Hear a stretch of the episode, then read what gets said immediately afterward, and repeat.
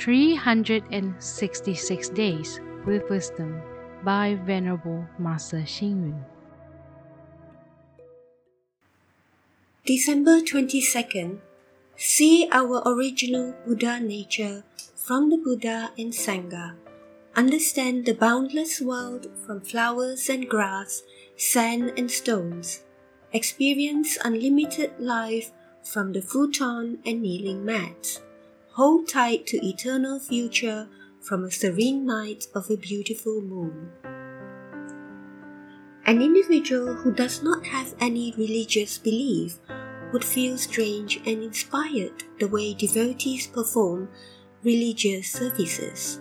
However, a religious person can easily become and meditate using a futon, Japanese mattress. From the old days, many people sat on a futon and in introspection and were relieved, penitent, and enlightened. Furthermore, worshipping the Buddha and Bodhisattvas is seen as a way to communicate and confess freely to the Buddha and Bodhisattvas, just like written letters, phone calls, and the internet, which keep us connected. Every one of us, regardless of background and status, is equal before the Buddha and Bodhisattvas. Our purpose is to connect ourselves and pay homage to the Buddha and Bodhisattvas.